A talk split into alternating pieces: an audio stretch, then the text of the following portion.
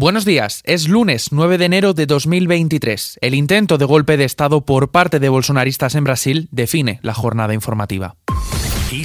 Noticias Cientos de simpatizantes del expresidente de Brasil, Bolsonaro, han superado las barreras policiales y han invadido la sede del Congreso brasileño, la del Palacio Presencial, el Palacio de Planalto y la sede del Tribunal Supremo Federal en Brasilia para exigir un golpe de Estado. Todo esto se ha producido en el marco de una manifestación contra el nuevo presidente brasileño, Luis Ignacio Lula da Silva. A causa de esto, Lula ha mantenido una reunión de emergencia con sus ministros para tratar la situación en Brasilia. Posteriormente, ha firmado un decreto para que el gobierno federal asuma las competencias de seguridad en el Distrito Federal de Brasilia después del asalto de vándalos contra las principales instituciones políticas y judiciales del país. Además, Lula ha prometido perseguir a los instigadores de la violencia y ha recordado que Bolsonaro alentó el asalto a las instituciones. Sin embargo, las fuerzas de seguridad brasileñas han logrado recuperar el control del Congreso, del Palacio de Planalto y de la sede del Tribunal Supremo Federal. Ante esta situación, Bolsonaro ha negado su responsabilidad en el asalto asalto a las instituciones en Brasilia por parte de sus simpatizantes. Más de siete horas después del ataque a los edificios públicos, ha asegurado que durante su mandato siempre ha cumplido con la Constitución, respetando y defendiendo las leyes, la democracia y la sagrada libertad. Varios gobiernos de América y Europa, así como organismos de la Unión Europea, la CELAC y la ALBA, han rechazado el ataque de seguidores del expresidente brasileño a la sede del Ejecutivo, la Corte Suprema y el Congreso de Brasil, al tiempo que han respaldado a Lula da Silva.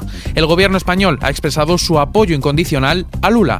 Lo ha hecho a través de un comunicado difundido por el Ministerio de Asuntos Exteriores, Unión Europea y Cooperación, en el que el gobierno ha hecho constar de su apoyo al presidente de Brasil elegido democráticamente por el pueblo brasileño y proclamando legítimo presidente del país por las instancias electorales competentes de Brasil. Además, el gobierno español ha mostrado su rechazo a cualquier iniciativa o actitud que pretenda poner en cuestión el proceso democrático democrático en ese país. El jefe del Ejecutivo de España, Pedro Sánchez, ha publicado también un mensaje en sus redes sociales mostrando apoyo a Lula.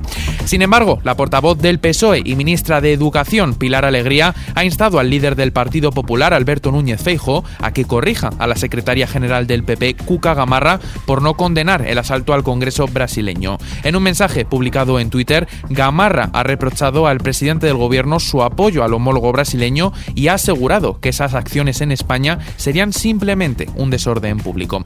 Por su parte, Feijóo ha expresado su apoyo al pueblo brasileño llamando al inmediato restablecimiento del orden constitucional en Brasil. Minutos más tarde, Gamarra ha indicado en otra publicación que el golpismo no tiene cabida en ningún lugar y ha recordado lo frágiles que son las democracias y la obligación de fortalecerlas y protegerlas. Así lo ha afirmado el ministro de Presidencia Félix Bolaños en una comparecencia en Ferraz donde ha dicho que para el gobierno se ha pasado página. Además, Bolaños le ha pedido al líder del PP, Alberto Núñez Feijóo, que realice un ejercicio de aceptación de la realidad. Le escuchamos. Apelaremos al optimismo, a la alegría de construir un país mejor cada día. Lo que hemos hecho durante 2022 ha sido muy importante, muy positivo para el país, pero lo mejor está por llegar. Seguirá España creciendo económicamente, creando empleo de calidad y seguiremos siendo un referente mundial en materia de energías renovables, de avance de derechos, de avance de libertades y también de implementación de fondos europeos en nuestra economía. También ha acusado a Feijó de sembrar miedo. En este sentido, la secretaria general del Partido Popular, Cuca Gamarra, ha advertido de que lo que da miedo son las facturas, los tickets de la compra y las hipotecas disparadas que pagamos los españoles. En lo que afecta al bolsillo, la luz sube. Para este lunes, el precio de la luz se situará en los 85,23 euros el megavatio hora. El precio mínimo de 4,20 euros se dará entre la 1 y las 4 de la madrugada, mientras que el precio máximo se registrará entre las 7 y las 8 de la tarde, cuando será de 171,62 euros. Y terminamos con una noticia musical.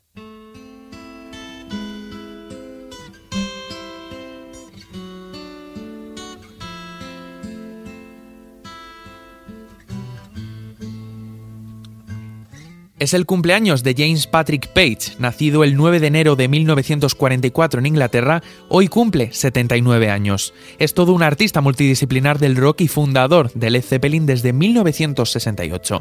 También conocido como Jimmy Page, es considerado como uno de los músicos y guitarristas más grandes e influyentes de la historia.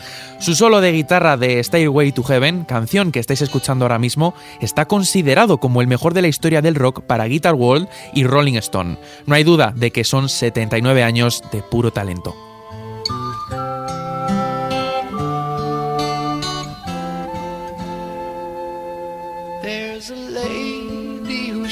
Tienes toda la información en nuestra página web kissfm.es en la sección de noticias musicales. Con esto lo dejamos, pero la información continúa como siempre puntual en los boletines de XFM y ampliada aquí en nuestro podcast XFM Noticias. Con Cristina Muñoz en la realización, un saludo de Adrián Martín. Que tengáis buen inicio de semana.